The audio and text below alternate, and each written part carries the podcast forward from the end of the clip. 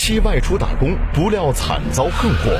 跌下来的时候的呢，他人就灌软了。后来就是在民警大笔赔偿款眼看就要到手，申请人却主动放弃。保险公司代理人打电话给我，这个案子可能有点问题。他自己也知道这个后果之后，才向我们坦白。被告意外死亡，赔偿责任究竟由谁承担？敬请收看《法治天下之王夫留下的赔偿金》。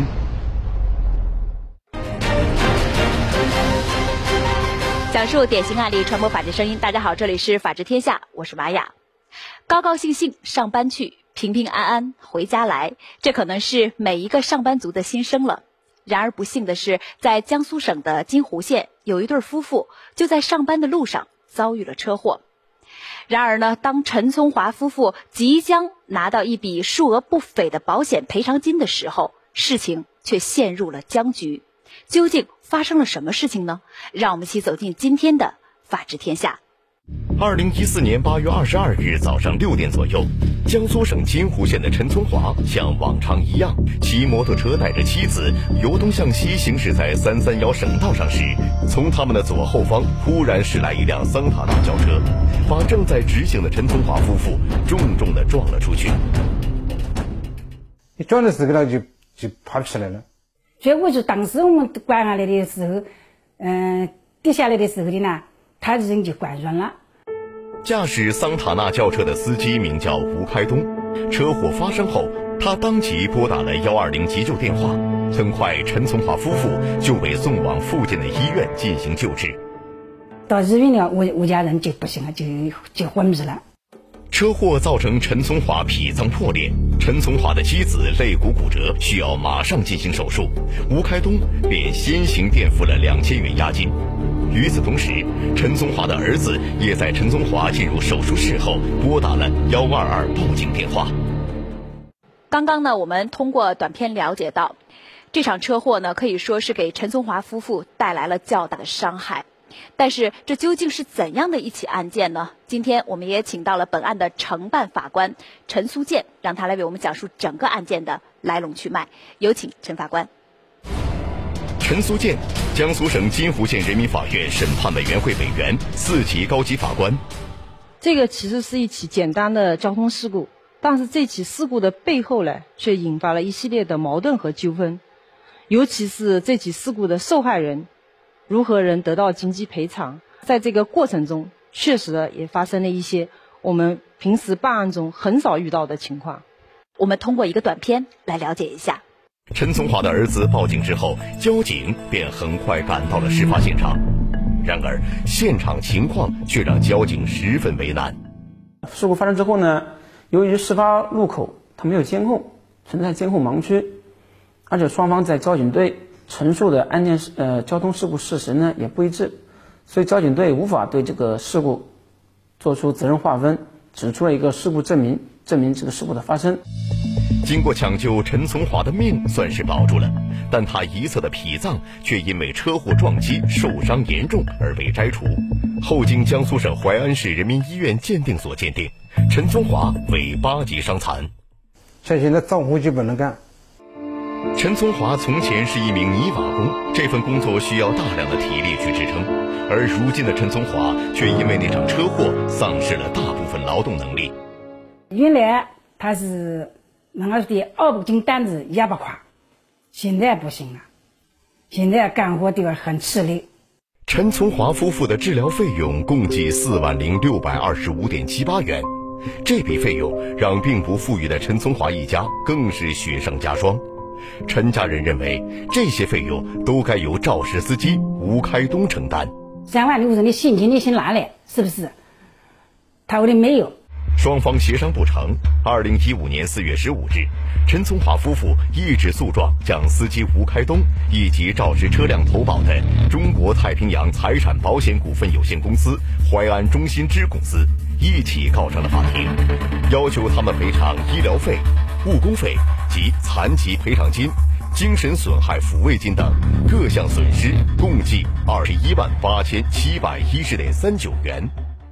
刚才呢，通过短片我们也看到了，当这个车祸发生之后呢，交警来到现场了，但是呢，通过双方的叙述并不一致，所以呢，这个交警也没有做出这个责任划分，对这个案件将带来什么样的一个影响呢？那么，由于交警部门呢没有进行事故的责任认定，那么就会给我们法院案件事实的认定以及赔偿责任的界定啊带来一定的难度。那最后事故双方的这个责任是如何认定的呢？我们法院又是根据什么依据来认定双方责任的呢？那么这个案件呢，在庭审过程中，双方当事人对事故发生的过程陈述是不一致的，那么无法呢向法院提供证据来进一步的证明啊自己呢没有过错，或者对方的过错责任更大一些，所以我们法院在审理当中呢，按照上述的规定，最终认定呢就是机动车的驾驶双方对这起的事故呢承担同等的责任。明明是受害者。但是呢，陈家人呢却要承担一半的责任。对于这样的一个结果，陈家人能接受吗？那接下来案件又会朝着一个什么样的方向发展呢？我们接着往下看。二零一五年九月二十四日，金湖县人民法院组织双方当事人就此案进行了调解。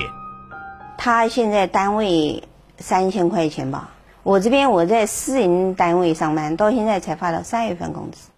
吴开东的妻子说，他们家的经济状况并不富裕，夫妻二人都是普通的职工，家里还有久病缠身的父母和年幼时就患有严重疾病的儿子，这一切都让这个工薪家庭难以负荷。这次调解，双方并没有就赔偿金额达成一致意见。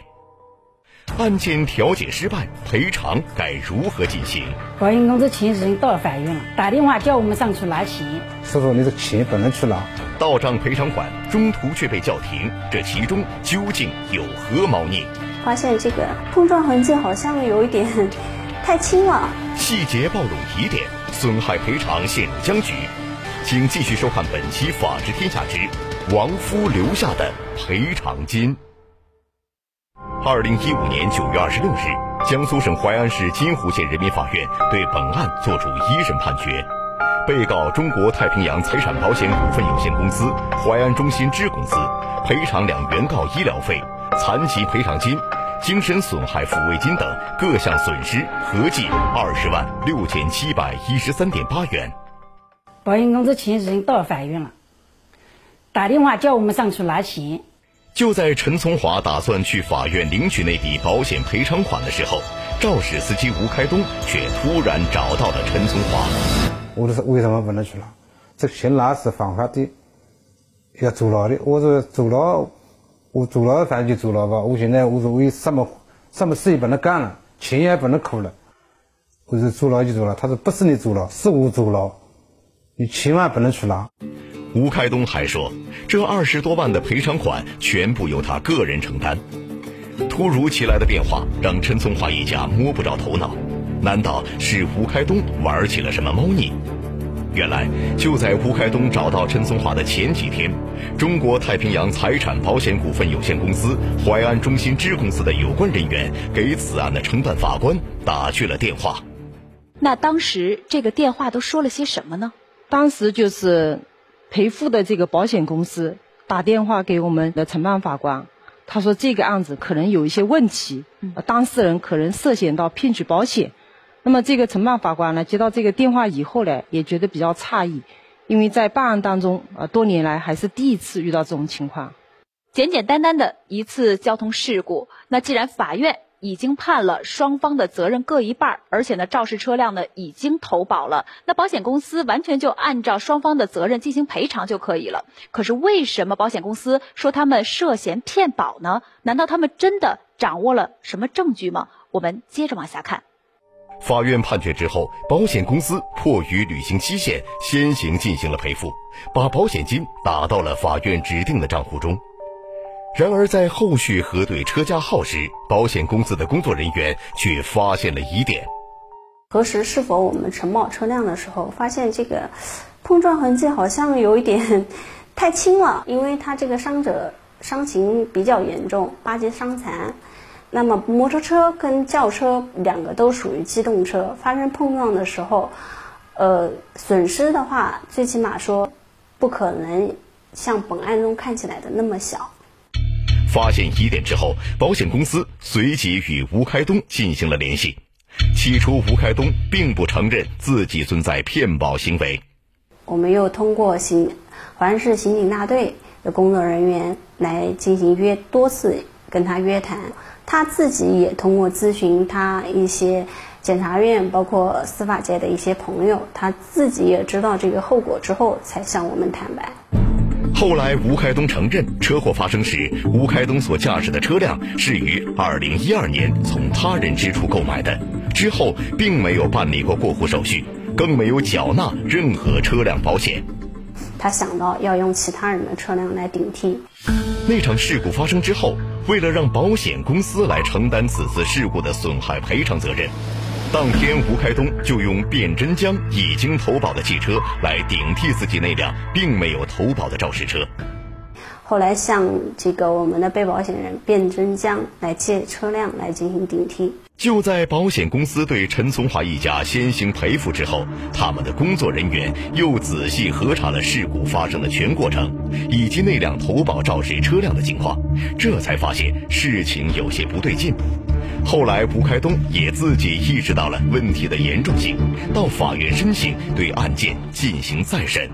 那么，案件当中的这个吴开东，他知道了自己涉及到骗保的这件事情之后，申请呢再审这个案件，是否符合法律程序呢？这个是符合法定程序的。他向法院申请再审，就是属于呃当事人申请再审的一种情况之一。那么当时呢，他来到法院，呃，主动的陈述了，就是说在原审当中。提供了虚假伪造的证据，要求撤销原审判决，改判由他自己来承担民事赔偿责任。那么我们当时跟他解释，就是根据民事诉讼法第二百条的规定，当事人认为原判决裁定认定事实的主要证据中是伪造的，可以申请再审。那么法院呢，经过核实以后，也必须提起再审。既然吴开东意识到了自己的这个行为是涉及到骗保的违法行为。并且呢，他自己亲口向陈松华一家保证过，这二十万元的赔偿金呢，由他自己来承担。那是不是陈松华一家就可以顺利的拿到这个赔偿金了呢？我们接着往下看。案件一波三折，再审程序启动，当事人却不见踪影，就打电话给我问这个申请再审人怎么联系不到，说我们今天晚上找几个人玩一下。晚上就喝喝酒吧。意外消息传来，赔偿究竟该如何继续进行？关键是我自己和儿子都养活不了，我能照顾别人吗？请继续关注《法治天下之亡夫留下的赔偿金》。二零一五年十一月，吴开东来到金湖县人民法院，要求停止支付已经划归到法院账户的赔偿款，并于当月二十日申请对案件进行再审。很快，法院启动了再审程序，并将保险公司先行支付的赔偿款进行了返还。可是之后发生的事情却出乎了所有人的意料。当时二审法官呢，跟我就打电话给我，问这个申请再审人怎么联系不到？吴开东究竟去了哪儿呢？难道他在逃避赔偿责任吗？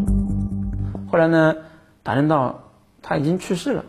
谁也没想到，就在吴开东申请再审之后，他却突然死亡。这突如其来的消息让案件再次陷入了僵局。吴开东究竟发生了什么？那天上午，吴开东这个人就联系了，说我们今天晚上找几个人玩一下，玩一下就喝喝酒吧。二零一六年一月二十七日下午，吴开东在一场同事聚会上喝了很多酒。酒会结束之后，吴开东就发生了意外。在那个物业楼那个车子那边站了大概有十多分钟，就是找不到家门，然后又往回跑，跑到好像是二十栋，死在二十栋楼梯口。由于饮酒过量，吴开东回到自己的小区之后，却找不到自己的家门，最后被冻死在离家不远的一个楼梯口。吴开东死后，吴开东的家人向法院撤销了再审申请。二零一六年三月二十二日，原审被告太平洋保险公司重新申请再审，并将原审被告吴开东的权利义务继承者妻子龚俊香、母亲周永英、儿子吴振宁追加为被告，要求几人共同承担对陈松华一家的损害赔偿责任。太平洋保险公司成为再审的申请人之后呢，他把吴开东的家人追加为被申请人，这种做法合理吗？这种做法是合理的，而且也符合法律规定。根据民事诉讼法司法解释的有关规定，就是一方当事人在诉讼中死亡的，人民法院应当及时的通知他的继承人作为当事人承担诉讼。那么再审申请人也可以变更继承人作为被申请人。那么被继承人进行的诉讼行为，对于承担诉讼的继承人来说是有效的。所以本案呢，吴开东的母亲、妻子和儿子，呃，作为继承人来参加诉讼是符合法律规定的。那吴开东的家人是不是应该承担起对这个陈松华一家的损害赔偿责任呢？吴开东的家人呢，作为法定继承人，如果他继承了吴开东的遗产，就应当对陈松华的损害赔偿来承担责任。那吴开东死后有没有留下什么遗产呢？当时跟吴开东喝酒的几位同事，是不是也应该承担一些赔偿责任呢？我们接着往下看。当晚参与聚餐的相关人员认为，已经将醉酒的吴开东送到了小区门口，尽到了该尽的义务，不该为吴开东的死亡再承担赔偿责任。但吴开东的家人却不是这么认为的。吃饭的人说把他送到门口的。我们在西园小区门口调监控看呢，等于没看到。然后呢，调第二个监控，看到他走门，就路边走路边走，然后呢，喝得摇摇摆摆的。吴开东的妻子说，从小区的监控录像来看，并没有看到有人护送醉酒的吴开东，造成不省人事的吴开东一直找不到家门，而冻死在了小区里。那个时候是好像最冷的天，衣服全部扒了了，当时穿了一个冲锋衣，拉链全部拉开。吴开东的家人认为，根据侵权责任法的有关规定，当时吴开东已经失去了对自己的控制能力，当时的同饮人负有一定的监护照顾义务，因为同饮人没有将其安全送回家中，才导致了意外的发生，故同饮人应该承担相应的赔偿责任。吴开东的家属亲戚提出要求，就是争取到二十万。相关的喝酒的当事人也很主动，就调解吧。调解当时就初谈了个结果，就十八万。我说你们两个就折中一下，我双边做了工作，也折中一下然后他家里说算了吧，就这样折中下十十九万。经过金湖县社会矛盾调解服务中心出面调解。当晚参与聚餐的相关人员一次性补偿给吴开东的法定继承人共计十九万元。吴开东所在的单位按规定支付抚恤金、丧葬费六万两千八百六十元。陈从华夫妇认为，吴开东的家人并非没有赔偿能力。我假如有几百万，那无所谓。关键是我自己和儿子都养活不了，我能照顾别人吗？那现在呢？吴开东的妻子呢拿到十九万的赔偿款，那再加上其他的赔偿呢，差不多有二十多万。那么这些钱哪一些属于吴开东的遗产呢？根据继承法的规定，所谓遗产呢，就是公民死亡的时候遗留的合法财产。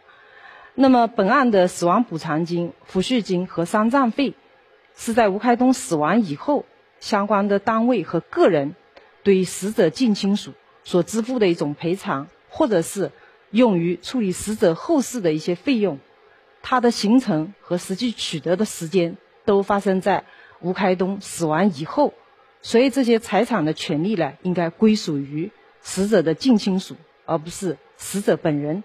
那我们也了解到，吴开东的妻子以及吴开东的父亲在法庭上也说了，他们放弃继承吴开东的所有遗产。那这件事情又应该如何认定呢？根据庭审查明的情况。吴开东的妻子呢，在吴开东死亡以后，领取了公积金和考核奖，也就是说，他实际上已经继承了吴开东的遗产。那么，根据继承法的规定，你继承的遗产多少，就应当承担多少被继承人的债务。那为何吴开东的妻子说自己没有能力去承担这个赔偿责任呢？吴开东呢，生前确实欠下了许多债务，既有欠银行贷款的，也有在我们法院。做被告，啊，应当承担债务的案件。二零一六年五月二十日，金湖县人民法院经审理认为，抚恤金，丧葬费是给予近亲属的物质帮助和精神安慰，因此由同隐人赔付的十九万元死亡补偿金、六千元抚恤金和六万两千八百元丧葬费并不属于遗产范畴。经法院查实，龚俊香实际继承吴开东遗产只有两万一千九百五十九点六零元，因此法院认为。被告龚俊香应在继承吴开东遗产两万一千九百五十九点六零元范围内，向被申请人陈宗华、任桂香承担赔偿责任，并驳回再审申请人中国太平洋财产保险股份有限公司淮安中心支公司、被申请人陈宗华、任桂香的其他诉讼请求，双方当事人均未上诉。那案件到了这里呢，基本上已经接近尾声了。但是呢，还有一个问题呢，困扰着我们，就是吴开东当时所开的那辆肇事车，在出事的当天，他还没有进行过户。那是不是这个车主也应该承担赔偿责任呢？原车主和吴开东之间通过买卖的方式转让，并且交付了机动车。虽然所有权没有办理转移登记手续，但是并不影响。吴开东作为车辆的受让人，对车辆的实际支配和控制，而且呢，吴开东也是投保义务人和侵权人。那么原车主呢，对这次事故的发生并不存在过错，所以根据侵权责任法和最高院相关的司法解释规定，这个案件中，吴开东正是没有投保交强险，所以赔偿责任仍然应当由他来承担，原来的车主不需要承担赔偿责任。听说法院呢，最后还减免了陈松华一家的这个诉讼费用。那现在陈松华一家拿到这个赔偿了吗？这个案件呢，双方当事人确实经济都比较困难。那么被害人呢，目前得到的赔偿呢，就是吴开东生前垫付的四万元的医药费。那么其他部分呢，都没有得到赔偿。所以我们法院呢，对被害人这一方应当承担的诉讼费五千五百元进行了减免。给予一定的法律援助，对于赔偿款呢，目前正在执行当中，我们争取呢尽快的执行到位。对于这样的一起案件，我们来听一下专家怎么说。首先呢，就是这个民事侵权的这个法律关系，双方发生交通事故，在双方举证都不充分的情况下，法院判决双方各自承担百分之五十的责任，应当说也是恰当的。另外一个法律关系就是刑事上的。保险诈骗的一个法律关系，应该说已经达到了犯罪的这个故意的这种程度。那么吴某在保险公司发现这个问题以后，接受保险公司约谈，吴某认识到这个问题的严重性，他有一个及时阻止犯罪结果发生的这么一个过程，使这个犯罪呢达到一个终止的程度。应该说，这个从定性上应该属于是法律上的未遂。当然，事后呢，吴某又去世了。根据咱们相关的刑事法律规定，犯罪嫌疑人死亡，那么可以不追究刑事责任。感谢专家说法。